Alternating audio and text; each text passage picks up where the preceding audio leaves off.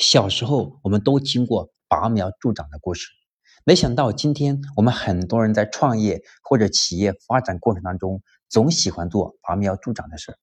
有这样一个故事：一个宋人为了自己的禾苗长得快一点，自己用手拔苗，结果禾苗全死了。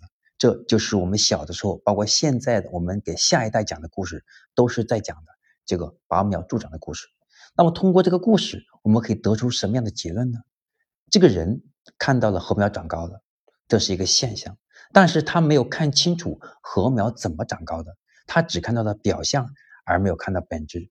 那么，现在很多网红为了让自己快速红起来，不惜一切代价，有的炒作，有的甚至用极度危险的动作来博得观众的眼球。前段时间出现了女网红超速行驶在路上。与对面车相撞身亡，这不就是典型的拔苗助长吗？得不偿失吗？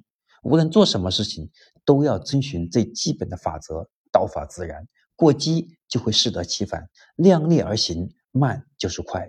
积累了专业经验、信用、人脉，成功就会变得水到渠成。你学会了吗？